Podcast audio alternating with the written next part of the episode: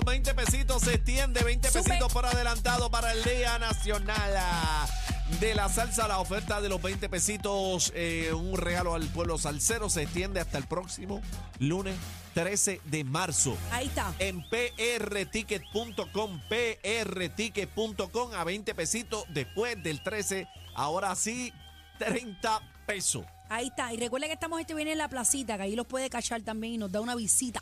Y en la boletería del Coliseo Roberto Clemente de 10 de la mañana a 4 de la tarde. Tiene toda la info completa. No, no tiene excusa para después el lunes que viene decir que los quiere pagar a 30. Páguelos ahora a 20 pesitos, ¿ok? Te, te evita la fila, que la fila se El pone. calor. eh, la fila para comprar allí en el estadio se pone Claro. sabrosa. Y eh, dinero, ahorra, dinero, ahorra. son 10 pesitos son buenos, bebé. 10 pesitos te da para tres fritas, así que piénselo. Bueno, señores, vamos al mambo. Trabajadores del sector privado truenan contra anulación de enmiendas en la reforma laboral. El pasado viernes bajó la determinación de la jueza Laura Taylor Swain eh, tras la anulación de enmiendas a la reforma laboral y el movimiento solidario sindical rechazó esta determinación eh, de quiebras de esta jueza que elimina los derechos labora- la- laborales que se reinsertaron eh, en la aprobación en el 2022, la ley 41. Para explicarnos un poquito más sobre este tema y cómo esto puede cambiar o afectarle, tenemos al exsecretario del Departamento del Trabajo y Recursos Humanos, el señor Carlos Rivera Santiago, en entrevista telefónica. Bienvenido a la manada de la Z, Carlos Rivera. Hola. ¿Lo tenemos? El teléfono, ¿dónde está? Dámelo acá, mijo. Porque creo que hay un tecnicismo aquí. Vamos a esperar que la producción conecte al señor Él está Carlos ahí, mira, a Rivera. ver. ¿Lo tenemos? Ok, vamos a... Démele play, por favor, démele play. Mira a ver. ¿Lo tenemos? ¿Está ahí, chino? Pues dame acá el teléfono, que tienes que tener el teléfono acá, por acá, por ¿Por acá. qué, por qué queremos conversar con él? Porque hay muchas dudas sobre qué cambiaría la anulación de esta ley 41. eh, lo que significa es regresar a los seis días de vacaciones, seis días de enfermedad y el periodo de nueve meses eh, probatorio para, y para lograr el bono de Navidad, haber trabajado 1.350 horas. Pero vamos al, al experto, ¿verdad? Que sabe un poquito más sobre esto. ¿Lo tenemos ahora? Carlos, ¿está ahí, Carlos? Sí, estamos aquí, estamos en línea. Ahora, ahora Carlos, sí. bienvenido a la manada de la Z93. Un gusto tenerte acá. Sa- Saludos, siempre un privilegio. Carlos, vamos en arroz habichuela para, para yo misma poder entender y la audiencia poder entender eh, cómo, esto, cómo esta determinación de la jueza afectaría o no, o qué cambios se darían más bien si esto es final y firme. Bueno, eh, básicamente la determinación del Tribunal Federal o de la jueza lo que hace es retrotraer a lo que había antes de la reforma laboral que fue aprobada, la ley 41, que fue aprobada en el 2022. Eh, así que previo a eso, eh, vuelve a ese estado de derecho. Estamos hablando que, que te escuché que estabas ya mencionando lo que es el periodo aprobatorio, básicamente es, lo más trascendental, eh, que antes, ¿verdad? Bajo las reformas que ya fue de, alguna manera anulada, que era seis, hasta seis meses, ahora va a ser nueve meses y doce meses, que eso es lo que había bajo la, la reforma del 2017. Eh, lo que son los días de vacaciones, va a disminuir también los días de vacaciones, volvemos entonces, ya no es 1.25, eh, va a ser entonces a- el primer año mediodía y hace una fórmula eh, según los años de servicio, los años trabajando, es que va a ir acumulando. Eh, lo que tiene que ver con la licencia de vacaciones para las personas a tiempo parcial, aquellos que están part-time, ya elimina entonces eh, esas vacaciones, ya no van. No van a existir.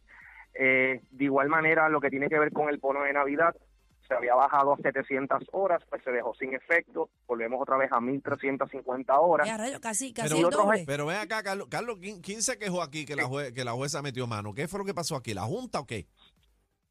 Bueno, aquí lo que pasó fue lo siguiente. La Junta lo que hizo fue que dejó sin efecto la ley porque eh, en este caso el gobierno eh, no cumplió con precisamente presentar un estudio o un análisis de impacto económico.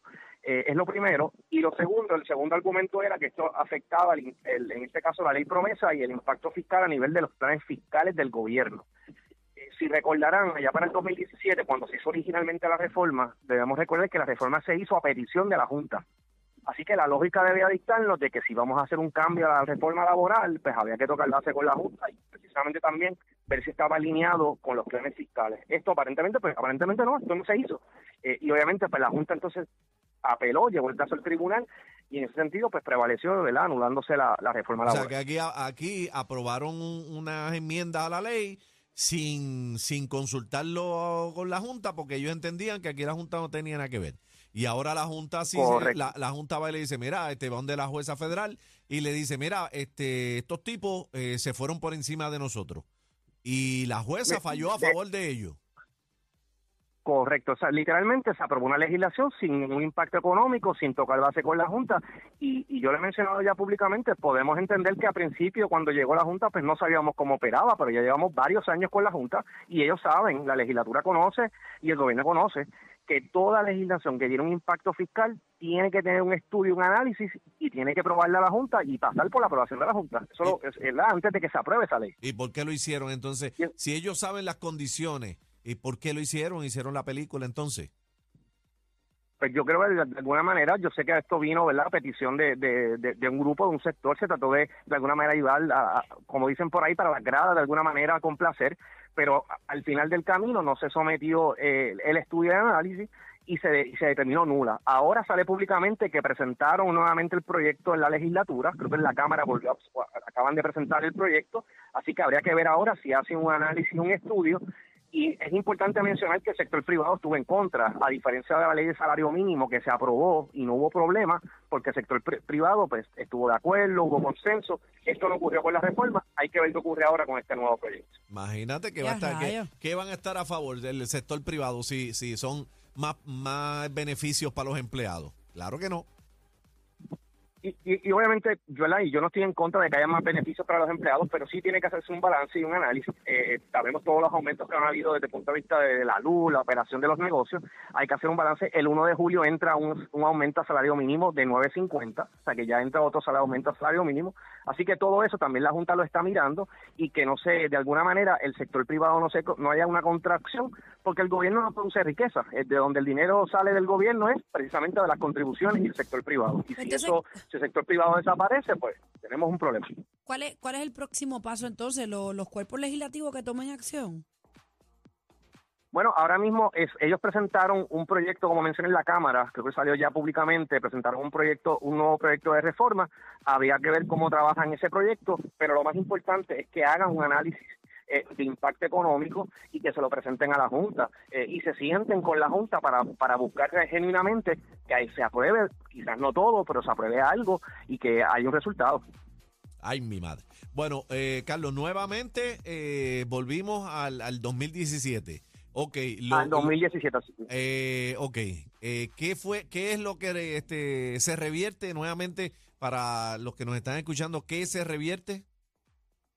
Todos los días de lo que son los días de vacaciones, eh, que en ese caso de 1.25 ahora es mediodía el primer año, hasta los cinco años sucesivamente hay unos aumentos, lo que es el bono de Navidad, bajó las horas, perdón, aumentaron las horas de 700 horas a 1.350 horas, se eliminó, como mencioné, el día de vacaciones a los de tiempo parcial, el periodo probatorio volvió a cambiar, ahora son nueve, nueve meses, no son seis meses como estaba, entre otras múltiples disposiciones eh, que habían en la ley, eh, así que hay que estar bien pendiente. El consejo también a los patronos es que ser razonable. Si ya, ¿verdad? Si usted puede también darle a sus empleados eh, ciertos beneficios, pues mire, trate de mantenerlo porque sabemos que también el quitarle beneficios en estos momentos, con el problema de retención de empleados, pues lo que va a hacer es promover el éxodo de empleados cuando hacen falta. Eh, a rayo.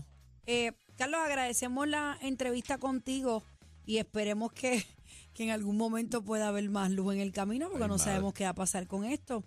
Eh, ex secretario del Departamento Definitivo. de Trabajo y Recursos, Gracias. gracias. por estar con nosotros, Carlos Rivera Santiago.